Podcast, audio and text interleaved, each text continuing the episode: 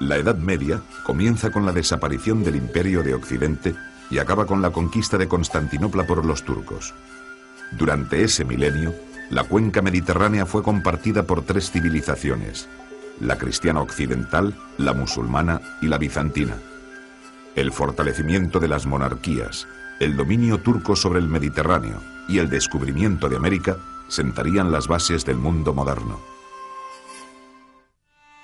Los dos primeros siglos medievales contemplaron la ruina del Imperio Romano de Occidente y la instalación en su territorio de los reinos germánicos. Mientras tanto, Justiniano lograría reconstruir por poco tiempo la vieja romanidad mediterránea.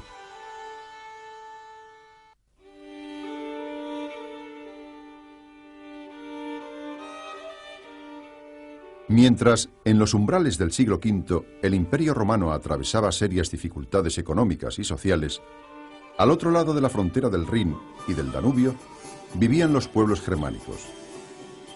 Estos, organizados en clanes y tribus dedicados a la agricultura y al pastoreo, estaban muy bien preparados para el combate. Los jefes germánicos se rodeaban de un séquito de guerreros con los que repartían el botín obtenido en sus incursiones. Algunos de esos pueblos bárbaros, como los godos, profesaban ya el cristianismo arriano y desde tiempo atrás habían establecido contactos con Roma. A raíz de las grandes migraciones que tuvieron lugar en ese siglo, los pueblos germánicos penetraron en el imperio, llegando varios de ellos a convertirse en federados del mismo. Tal fue el caso de los visigodos, que acabaron por instalarse en el sudoeste de Francia, y de los vándalos, suevos y burgundos, estos últimos localizados en el sudeste de Francia. Por su parte, anglos y sajones se instalaron en Inglaterra procedentes del sur de Escandinavia. Después de la deposición del último emperador de Occidente, los ostrogodos formaron en Italia el cuarto y último reino federado. Así, a finales del siglo V, el desaparecido imperio de Occidente era gobernado por cuatro pueblos germánicos federados de Roma.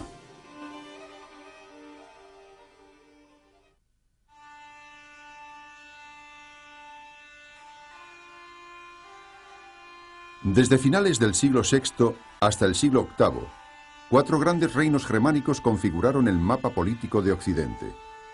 La heptarquía anglosajona, el reino lombardo de Italia, el reino franco y el reino visigodo de Hispania.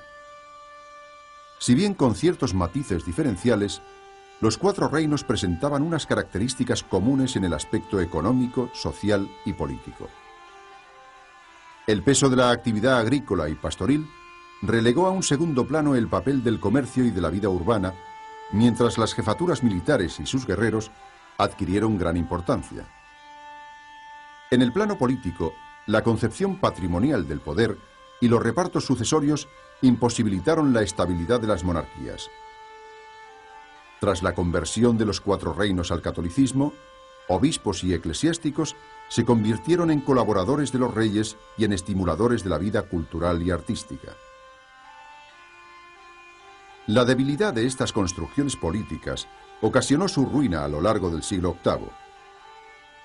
En el caso del reino visigodo, una profunda crisis interna imposibilitó la resistencia frente a los árabes. La heptarquía anglosajona, aunque consiguió pervivir hasta mediados del siglo XI, estuvo muy pronto condicionada por las invasiones vikingas. Solo los francos, revitalizados por la dinastía carolingia, lograrían la hegemonía sobre gran parte de Occidente, acabando con el dominio lombardo en Italia.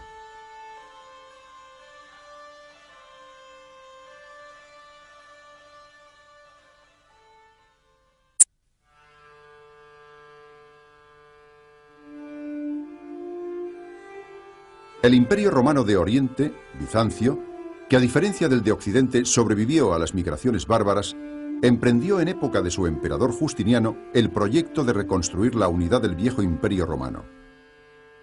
Sin embargo, aunque los generales bizantinos lograron conquistar los territorios de vándalos, ostrogodos y visigodos, los resultados del proyecto del emperador fueron parciales y efímeros. Si el nombre de Justiniano nos resulta hoy familiar, es por la obra legislativa que dirigió, una compilación del derecho romano que constituiría uno de los legados más importantes de Bizancio a la Europa medieval. Más tarde, en los años del emperador Heraclio, Bizancio hubo de hacer frente a nuevos peligros procedentes del mundo balcánico y sobre todo del Islam.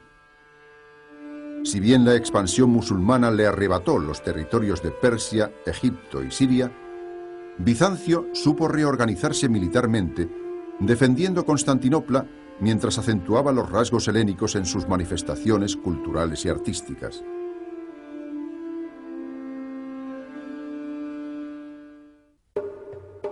Mientras en Occidente el imperio carolingio era abatido tanto por las revueltas internas como por los asaltos de normandos y musulmanes, el imperio bizantino conocería en el siglo X una nueva etapa de esplendor político y cultural.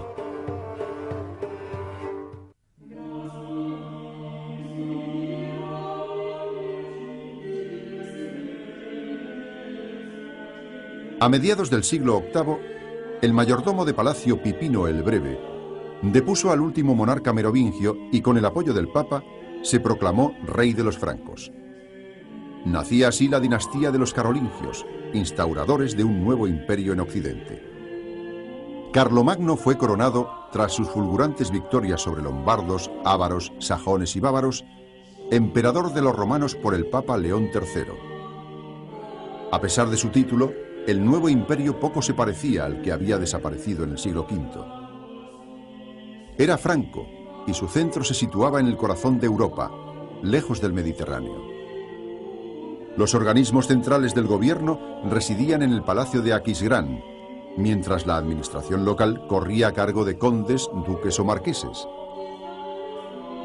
En la época carolingia, la economía prosiguió el proceso de ruralización iniciado desde los albores de la Edad Media. La vida urbana languidecía y los intercambios eran muy modestos. Por estos años, en la península ibérica, se organizaba la ofensiva contra los musulmanes. En el año 801, la conquista de Barcelona permitió la formación de la Marca Hispánica y a mediados del siglo IX se consolidó el reino de Asturias, que eligió como capital la ciudad de Oviedo.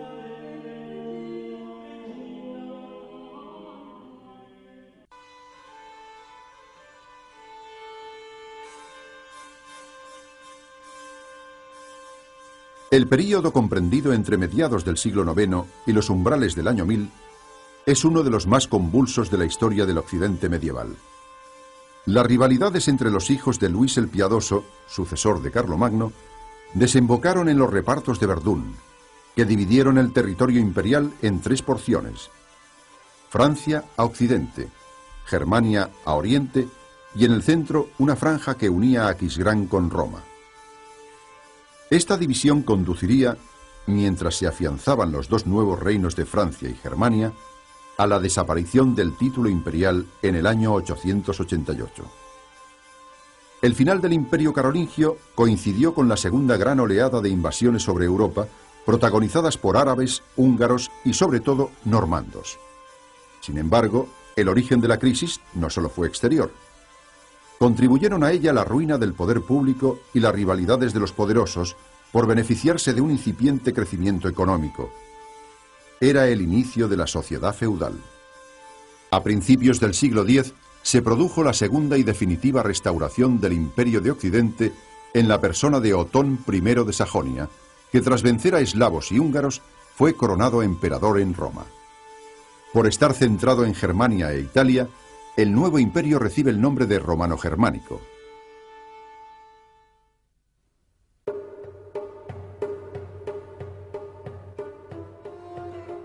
Desde mediados del siglo VIII y durante casi un siglo, el imperio bizantino fue escenario de violentas luchas civiles entre los partidarios del culto a los iconos y los llamados iconoclastas, que propugnaban la destrucción de las imágenes y pretendían reducir la influencia de los monjes. El conflicto terminó con el restablecimiento del culto a las imágenes y su resolución dio paso a la segunda edad de oro de Bizancio a lo largo del siglo X.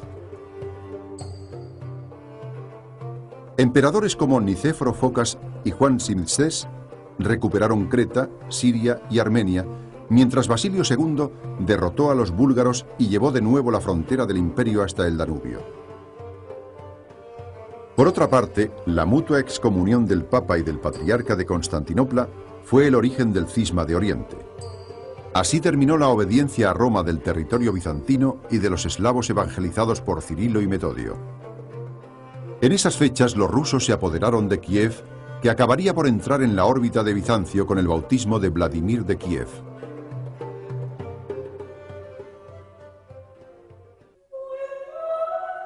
El crecimiento demográfico y el dinamismo económico de la sociedad occidental, así como el desarrollo de una clase feudal agresiva, acabarían por invertir la relación de fuerzas en todo el Mediterráneo, hasta entonces favorable al Islam y a Bizancio.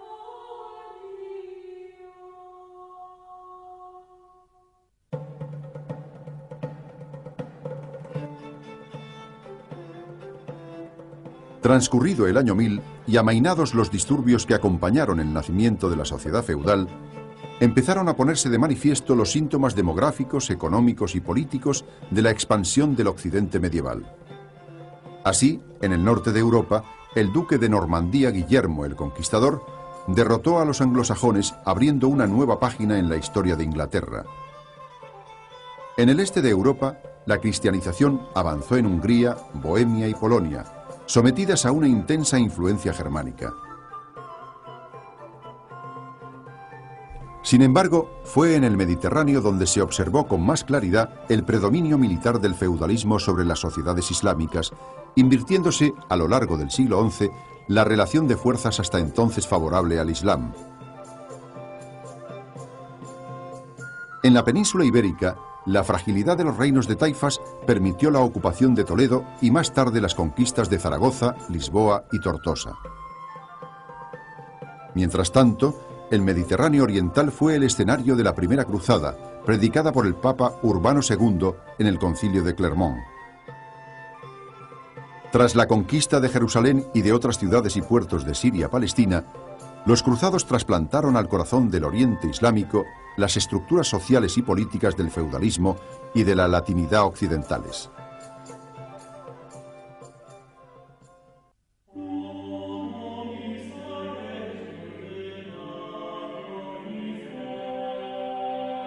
El rasgo más característico de la vida política de Europa occidental en los siglos XII y XIII fue el creciente afianzamiento del poder monárquico.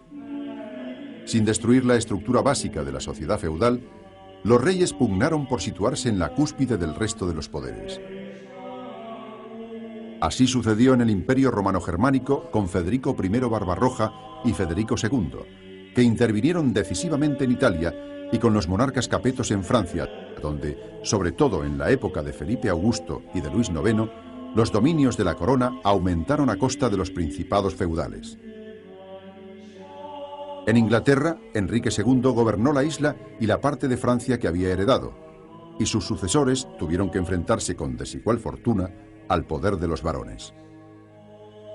La consolidación monárquica en la península ibérica fue paralela a la expansión territorial a costa del Islam.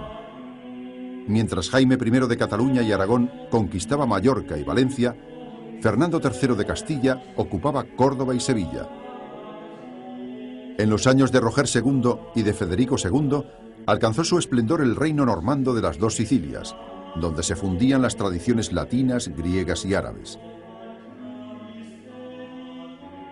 Por otra parte, y a pesar de las nuevas cruzadas, la caída de San Juan de Acre a finales del siglo XIII selló el fracaso de los peregrinajes armados a Oriente.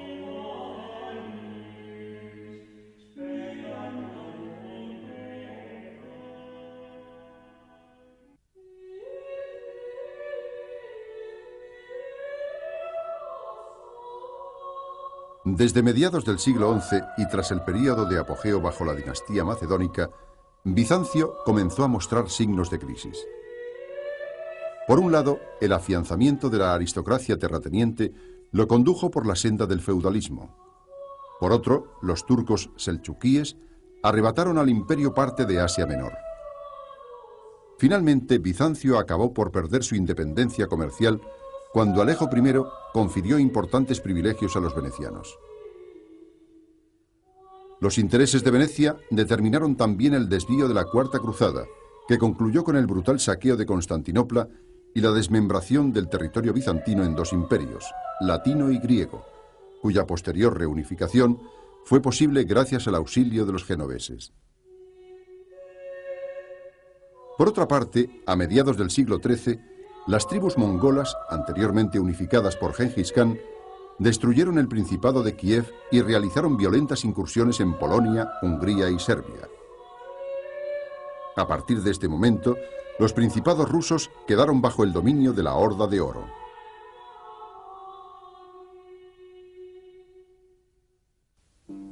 Los campos y ciudades de Occidente experimentaron serias dificultades en el siglo XIV.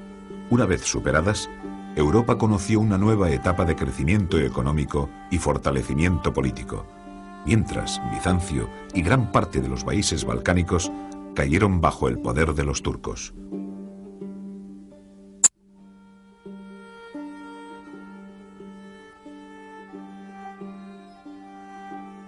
El hambre, la peste y la guerra fueron compañeros asiduos de los hombres y mujeres del siglo XIV, uno de los más dramáticos de la historia de Europa. Una serie de años de malas cosechas ocasionaron terribles hambrunas. Más tarde, sobre una población biológicamente debilitada, se abatió la peste negra, que en sus continuas recurrencias acabó con casi el tercio de la población. A todo ello se sumaron los efectos de la guerra, prácticamente endémica en todos los estados. La guerra de los 100 años entre Francia e Inglaterra resultó especialmente mortífera para las tierras francesas. Los conflictos entre príncipes electores, nobles y ligas urbanas afectaron al imperio. La península ibérica sufrió las guerras entre las coronas de Aragón y Castilla y las luchas civiles en esta última. Sobre la dividida Italia estallaron las rivalidades entre las diferentes ciudades-estado. El hecho de que las campañas militares tuvieran como objetivo preferente la destrucción de las fuentes de riqueza del adversario desestructuró gravemente la vida agraria, la producción artesanal y el comercio urbano. La omnipresencia de la muerte a lo largo del siglo se reflejó en temas iconográficos, como las danzas de la muerte o la colocación de terroríficos esqueletos en los monumentos funerarios.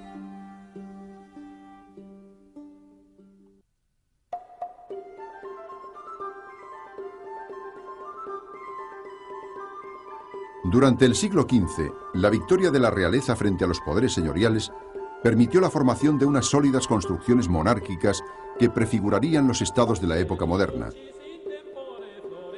En Francia, tras morir Carlos el Temerario, gran duque de Borgoña, Luis XI afianzó su poder apoyado en los grandes mercaderes banqueros. En Inglaterra, la larga guerra de las dos rosas produjo un debilitamiento de la nobleza que permitió la subida al trono de Enrique VII Tudor, impulsor de la ganadería y del comercio marítimo. Por otra parte, el acceso al imperio de Maximiliano de Habsburgo, con su fabulosa herencia, permitiría la fortuna de la Casa de Austria en época posterior. En el caso de Italia, los conflictos internos entre ciudades-estado y signori, como los Médicis o Sforza, favorecieron la intervención de las potencias extranjeras. De esta forma, la rivalidad entre la corona de Aragón y los Anjou por el reino de Nápoles preludió el enfrentamiento franco-español de la época moderna. En la península ibérica, el matrimonio de Isabel de Castilla y Fernando de Aragón supuso la unión dinástica de las dos coronas, permitiendo la conquista del reino de Granada, mientras el monarca portugués Enrique el Navegante estimulaba expediciones a África. Después del viaje de Colón, Castilla y Portugal se repartieron el Nuevo Mundo en Tordesillas.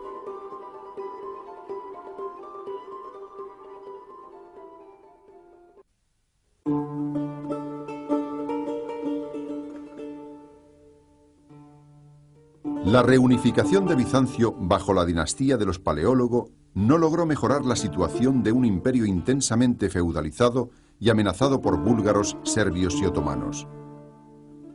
Si bien la presión otomana fue detenida fugazmente por la irrupción de los mongoles de Tamerlán, el cerco se estrechó sobre Constantinopla. Tras un asedio de dos meses, la ciudad cayó en poder de los turcos, que la transformaron en la capital del imperio otomano. Idéntica suerte corrieron poco después Grecia y el Peloponeso. Mientras tanto, en Europa Central surgieron dinastías nacionales más preocupadas por acabar con las influencias germánicas que por formar una sólida resistencia contra los turcos. Así, tras la batalla de Kosovo, se inició la penetración otomana en los Balcanes, que proseguiría a finales del siglo XV.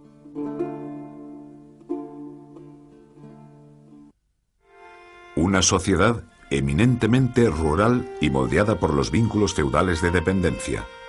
He aquí dos de los rasgos más notables del mundo medieval. No obstante, a partir del siglo XII, el desarrollo de las ciudades y del comercio dio paso a una sociedad más diversificada que permitió la reconstrucción del poder monárquico. En este edificio social y político influyó decisivamente la Iglesia. En el inicio de la Edad Media, la pervivencia de la vida urbana y del comercio en el oriente bizantino, simbolizada por Constantinopla, contrasta con el proceso de ruralización del mundo occidental, acompañado por el desarrollo de los vínculos feudales en torno a la tierra.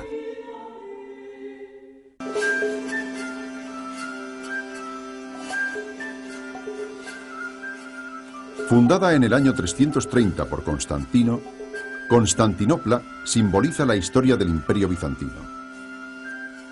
Prácticamente inexpugnable por su configuración urbana y su cinturón de murallas, fue además un centro comercial de primer orden gracias a su situación geográfica y una de las ciudades más populosas de la cuenca mediterránea. Sus talleres y tiendas, situados a lo largo de una gran arteria central, constituyeron el pulmón económico de Bizancio.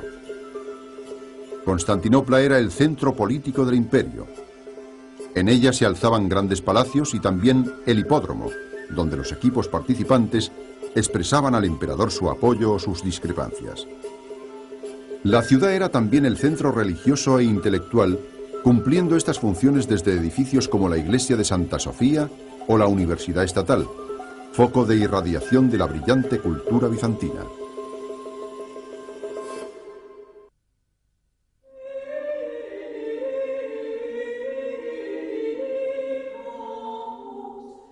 El mundo medieval fue una sociedad predominantemente agraria. A partir del siglo XI, el crecimiento demográfico y el avance en las técnicas agrícolas conllevaron un aumento de la producción que repercutió en la relativa mejora de la condición campesina, ya que los señores tuvieron que reducir sus exigencias para atraer repobladores y colonizadores. No obstante, en el siglo XIV, la presión de la población sobre unos recursos socialmente limitados causaría el empeoramiento de la vida rural y el aumento de las cargas señoriales. Esta situación, añadida a las hambres, pestes y guerras, provocó importantes revueltas campesinas en toda Europa. Vuelta a la paz, se inició en el siglo XV una nueva expansión agraria estimulada en gran parte por la demanda de las grandes ciudades.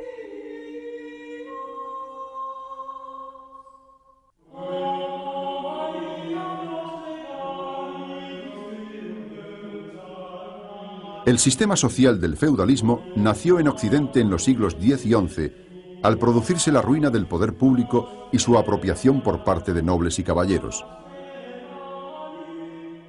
El señorío constituía la célula esencial de la sociedad feudal en la que los señores, propietarios de la tierra, se apoderaban de una parte de la producción obtenida por los campesinos. Este excedente se redistribuía entre la aristocracia a través de una complicada red de vínculos feudo-vasalláticos.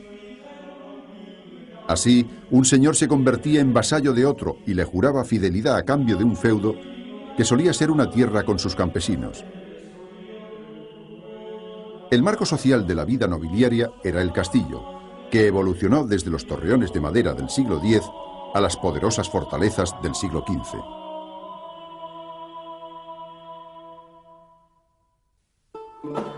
El despertar de Occidente, desde mediados del siglo XI, puede simbolizarse en el auge de las ciudades, en el desarrollo del comercio y en el nacimiento de una nueva sociedad urbana y mercantil. Sobre esas bases, pudieron edificarse unas sólidas construcciones políticas.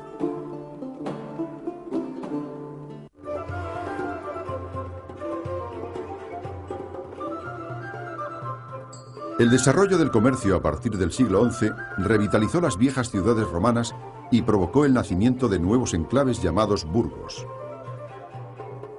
Ya fuese de forma pacífica o mediante revueltas, su población mercantil y artesanal, la burguesía, llegó a obtener de los señores el derecho a autogobernarse y a regular la vida de la ciudad. Los artesanos estaban agrupados en corporaciones de oficios que defendían los intereses del grupo y velaban por la calidad y el precio de los productos. El gobierno de la ciudad, en un principio ejercido por la Asamblea de Vecinos, acabó con el tiempo en manos de los grandes mercaderes, lo que provocaría frecuentes revueltas del mundo artesanal. Las grandes metrópolis de la Edad Media fueron Florencia, Venecia, París y Brujas.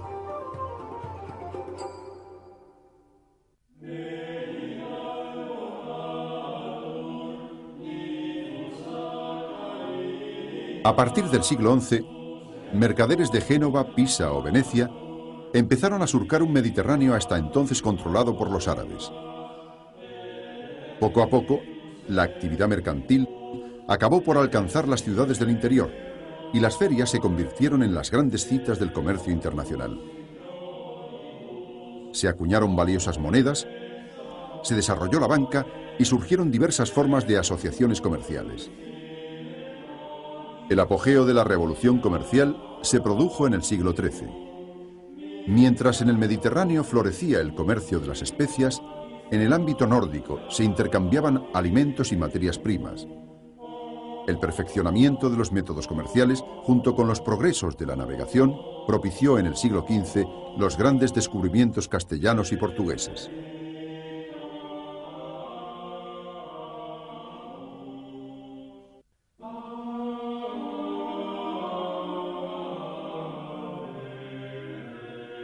Enfrentadas a los poderes feudales, las nuevas monarquías occidentales consiguieron afianzarse a lo largo de los siglos XII y XIII gracias al apoyo de la Iglesia y de la burguesía, llegando a colocarse en la cúspide de la pirámide feudo-vasallática. Sin embargo, a partir del siglo XIV, los costes del crecimiento del Estado y de las guerras obligaron a los reyes a pedir nuevos impuestos que debían ser autorizados por los representantes oligárquicos del país, Así se desarrollaron las asambleas representativas, cortes, parlamentos, estados, que a cambio de otorgar la autorización, limitaban el poder del monarca en mayor o menor medida. Mientras en Inglaterra y la corona de Aragón el rey debía contar con ellas para legislar, en Castilla y Francia no lograron menoscabar el poder regio.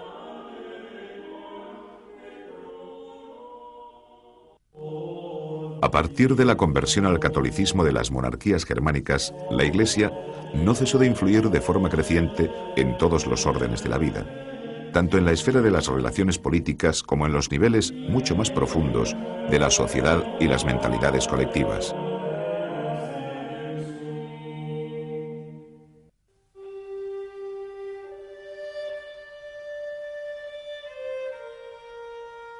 A partir del siglo X, las relaciones feudo-vasalláticas acabaron por contaminar a la Iglesia. La reforma de esta y el intento de subtraerla al poder laico provocaron en el siglo XI un enfrentamiento entre el Papa Gregorio VII y el emperador Enrique IV sobre la primacía del poder temporal o el espiritual. El conflicto prosiguió en el siglo XII, tanto en el imperio como en Inglaterra, en las personas de Enrique II y Thomas Becket, y culminó en el siglo XIII cuando Inocencio III formuló la teoría de la teocracia pontificia frente al emperador Federico II. En los dos siglos siguientes, el papado conocería una profunda crisis al trasladarse la sede papal a Aviñón y producirse después el cisma de Occidente.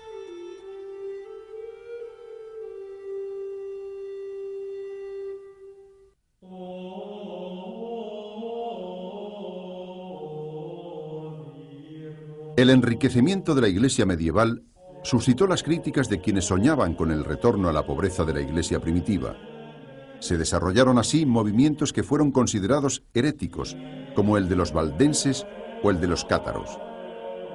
Para combatirlos, la Iglesia ejerció, por un lado, una dura represión creando el Tribunal Especial de la Inquisición, y pretendió, por otro, responder al ideal de pobreza en su propio terreno, suscitando la creación, a principios del siglo XIII, de órdenes mendicantes. Las hambres, pestes y guerras de los siglos XIV y XV repercutieron también en la vida espiritual.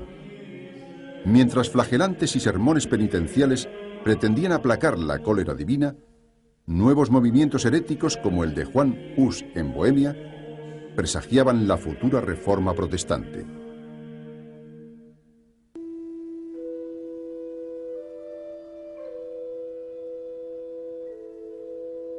En torno al año 1000, la humanidad medieval vivía profundamente turbada. La proliferación de bandas armadas, el hambre, las enfermedades y los fenómenos naturales eran interpretados como signos del desencadenamiento del mal y presagios del fin del mundo. Ello explica el éxito de los comentarios al Apocalipsis y el auge del culto a las reliquias, que eran visitadas y veneradas en las iglesias donde se guardaban. Las peregrinaciones adquirieron así gran importancia. Jerusalén, Roma y Santiago de Compostela se convirtieron en los destinos más importantes, pero proliferaron por doquier santuarios a donde se encaminaban los peregrinos. Aparte de su motivación inicial, las grandes vías de peregrinación se transformarían en rutas de comercio y de difusión de formas culturales y artísticas.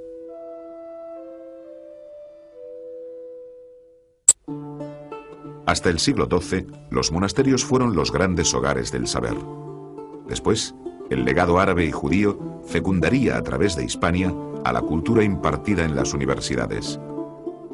En literatura y arte, la lírica trovadoresca, la épica y el románico reflejaron un occidente feudal y monástico, mientras el gótico, el humanismo y el arte del siglo XV expresaban los ideales nacidos en las ciudades. Durante los oscuros tiempos de las monarquías germánicas, la Iglesia logró preservar parte del saber de la antigüedad. Más tarde, desde la época carolingia hasta entrado el siglo XII, serían los monasterios los grandes centros de cultura del mundo occidental.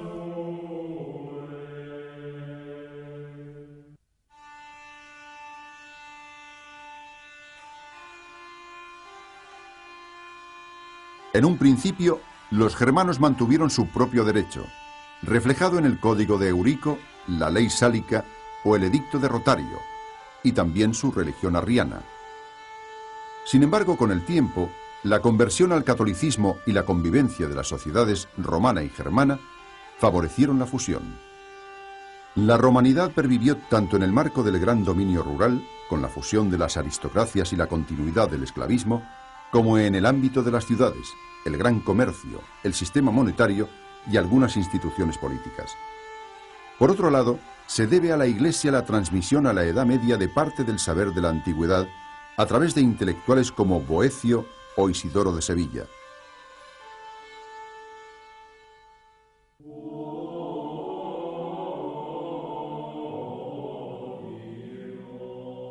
Carlomagno proporcionó la necesaria instrucción a los cuadros eclesiásticos y laicos que debían gobernar el imperio, reuniendo en Aquisgrán a intelectuales de Irlanda, Inglaterra, Hispania y Germania. Destacaron entre otros Rabano Mauro y Alcuino de York, introductor del sistema escolar basado en las siete artes liberales. Mientras se formaban bibliotecas y se copiaban obras de la antigüedad, en el ámbito artístico se observó la influencia de modelos antiguos y bizantinos en casos como el de la capilla palatina de Aquisgrán o los mosaicos y pinturas de Saint-Germigny-des-Prés, Saint-Germain-d'Auxerre o Moustair. De especial interés fueron también la orfebrería, que produjo espléndidos relicarios, y las miniaturas, entre las que cabe destacar el Salterio de Utrecht y el Evangeliario de Evon.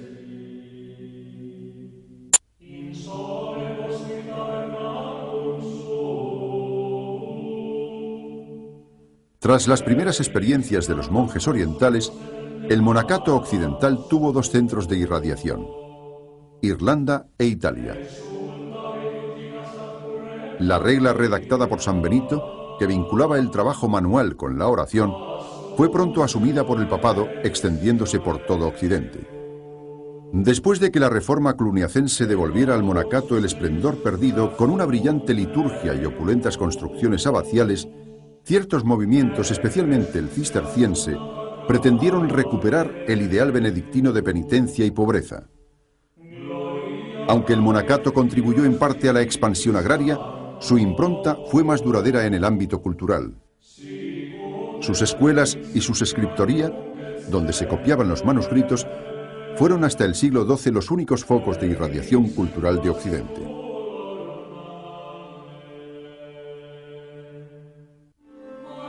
El desarrollo urbano conllevó el desplazamiento de los hogares de cultura desde los monasterios a las escuelas episcopales de las ciudades y a las universidades. La península ibérica constituyó un eslabón de primer orden en la transmisión de la ciencia árabe y judía al mundo occidental.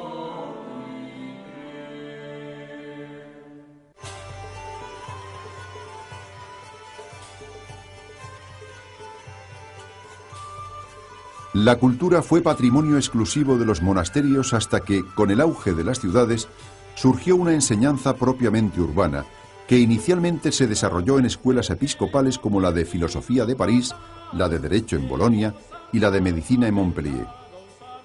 Las universidades, ya libres de la tutela episcopal, nacerían más tarde, unas a partir de asociaciones de maestros y estudiantes como las de París, Oxford o Bolonia, y otras creadas por los monarcas como las de Salamanca y Valladolid. Al conocerse la obra de Aristóteles, los teólogos San Alberto Magno y Santo Tomás de Aquino conciliaron su sistema filosófico basado en la razón con la doctrina cristiana basada en la fe. Por otra parte, en Inglaterra, Roger Bacon inauguró un método de conocimiento basado en la experimentación.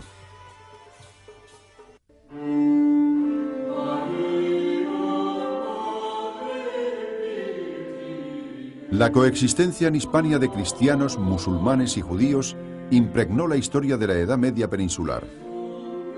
En el terreno artístico, los ejemplos más claros se hallan en la originalidad del arte mozárabe y del arte mudéjar, donde los estilos románico y gótico están muy influidos por elementos árabes. En el ámbito cultural y científico, ya en el siglo X, el monasterio de Ripoll fue un importante centro difusor de la ciencia árabe. Más tarde, las traducciones de obras en esa lengua al latín o al hebreo transmitieron a Occidente gran parte del saber de la antigüedad, fecundando la vida intelectual de Europa. Toledo, la ciudad de las tres religiones, ocupó un lugar privilegiado en este proceso, impulsado después por Alfonso X el Sabio. Allí se tradujeron un impresionante número de obras de filosofía, matemáticas, medicina y astronomía. Hasta el siglo XIII, la literatura expresó los ideales feudales, al igual que el arte románico, tradujo el esplendor de las grandes abadías. El despertar de las ciudades se manifestaría en el gótico, arte de las catedrales y de la burguesía. Más tarde, el humanismo sentó las bases del Renacimiento.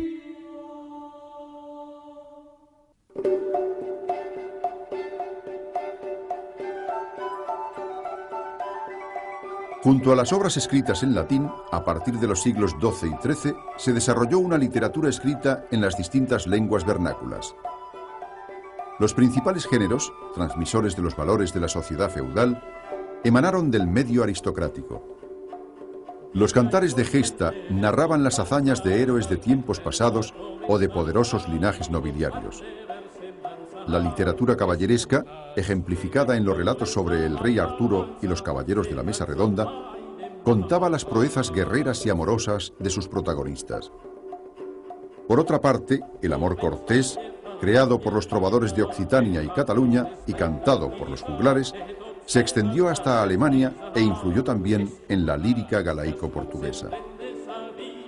La burguesía desarrolló una literatura propia, cómica y satírica, reflejada sobre todo en el Román de Renard.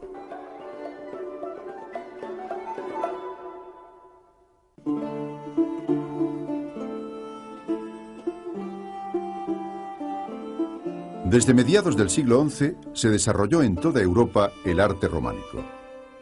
Sus más acabados ejemplos corresponden a grandes iglesias abaciales con plantas de cruz latina y gruesos muros sin apenas aberturas al exterior. En las grandes iglesias de peregrinación, una cripta subterránea custodiaba las reliquias, mientras se desarrollaron en el ábside amplios deambulatorios. La iconografía de capiteles, pórticos y frescos completaba las enseñanzas impartidas por los predicadores a una población iletrada. A diferencia del románico, el gótico fue un arte urbano, siendo las grandes catedrales su expresión más acabada. El gótico supuso el triunfo de la luz, que penetraba a través de vidrieras y rosetones. Junto a la iconografía religiosa, en sus pórticos se representaban escenas de la vida cotidiana.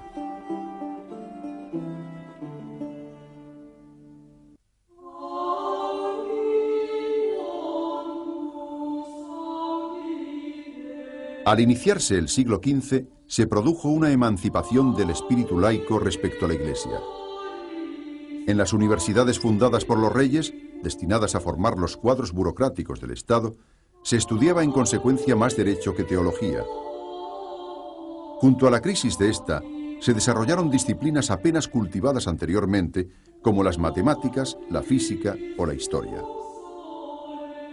Entre las numerosas invenciones técnicas de la época, destacó la imprenta, que sería además clave en la difusión del nuevo humanismo. Los humanistas, para quienes el hombre era la medida de todas las cosas, buscaron en la antigüedad grecorromana los modelos a seguir en la literatura, el pensamiento y el arte que expresó esa nueva concepción del mundo. El humanismo floreció en Italia, pero también Inglaterra, los Países Bajos y España fueron cuna de grandes figuras.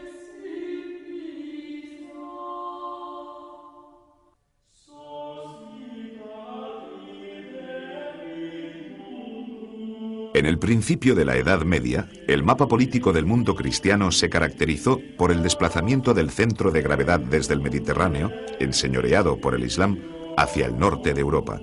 Al final del periodo, la conquista de Constantinopla por los turcos supuso el fin del Imperio Romano Oriental, mientras las navegaciones atlánticas preludiaban la era de los grandes descubrimientos.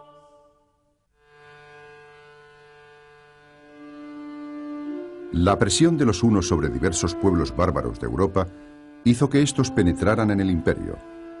Los primeros en hacerlo, los visigodos, avanzaron hasta instalarse en Toulouse, donde formarían el primer reino federado de Roma. Simultáneamente se desplazaban también otros pueblos. Los vándalos acabaron por instalarse en el norte de África, los suevos en el noroeste de la península ibérica y los burgundos en el sudeste de Francia. Posteriormente, los anglos, los yutos y los sajones se instalaron en Gran Bretaña y los francos al otro lado del Rin. Mientras, Italia fue ocupada por los ostrogodos primero y luego por los lombardos. Después de todo ello, Justiniano extendería de nuevo los límites de Bizancio. Sin embargo, esta reconquista fue efímera y finalmente cuatro reinos germánicos principales configuraron el mapa de Europa.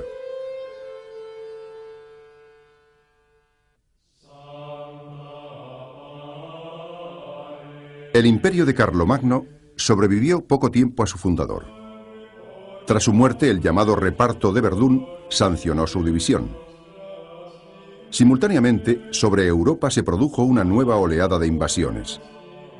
Los vikingos asaltaron Inglaterra y descendieron por las costas de Francia y de la península ibérica, saqueando a su paso ciudades y costas. Penetraron en el Mediterráneo avanzando hasta Italia. Los magiares ocuparon zonas centrales de Europa y alcanzaron la península itálica. Por su parte, los musulmanes accedieron a las costas europeas partiendo desde el norte de África.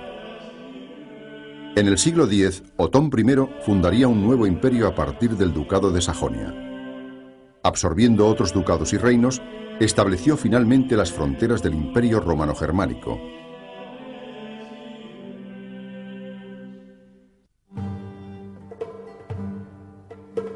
Entre los siglos XI y XIII se consolidaron los principales reinos de Europa. En la península ibérica, el avance de los reinos cristianos llevó primero la frontera al Tajo y más tarde redujo el territorio musulmán al reino de Granada. Mientras se consolidaron los otros reinos peninsulares. Tras la conquista de Inglaterra por parte de los normandos, se afianzaría este reino que además gobernaría por herencia parte del sudoeste de Francia e incorporaría después Escocia y Gales. Mientras en Francia, a partir del eje París-Orleans, los monarcas capetos ampliaban sus dominios, en el imperio se produjo la expansión de la orden teutónica desde Pomerania hasta Estonia. En cuanto a Italia, el sur de la península fue conquistado por los normandos primero y después por los Anjou. Finalmente, Sicilia pasaría a formar parte de la corona de Aragón.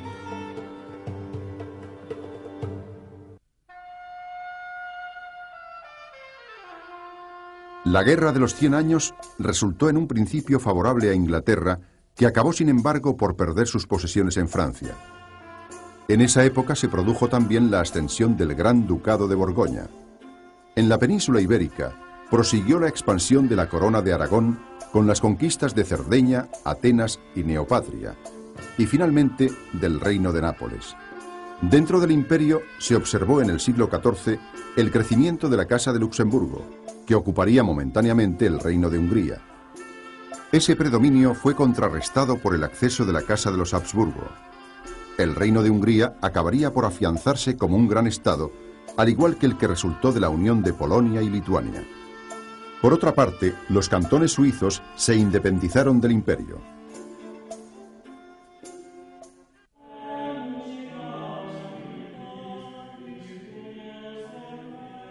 La expansión del Islam privó a Bizancio de Egipto, Siria, Chipre y Creta. Bizancio debió, pues, defenderse de la amenaza de los musulmanes y también de la de eslavos y búlgaros, que llegarían a formar un breve reino. Más tarde, el imperio bizantino consiguió ampliar de nuevo sus fronteras, aunque pronto los turcos selchuquíes ocuparían gran parte de Anatolia. La amenaza turca provocó las cruzadas. La primera de ellas cruzó el continente hasta llegar a Jerusalén. La tercera se llevó a cabo por mar y terminó en la conquista de San Juan de Acre. La Cuarta Cruzada, que concluyó con el asalto de Constantinopla, dividió a Bizancio en un imperio latino y otro griego, a partir del cual se lograría reconstruir más tarde la vieja unidad. Finalmente, el imperio bizantino sucumbiría a la invasión otomana.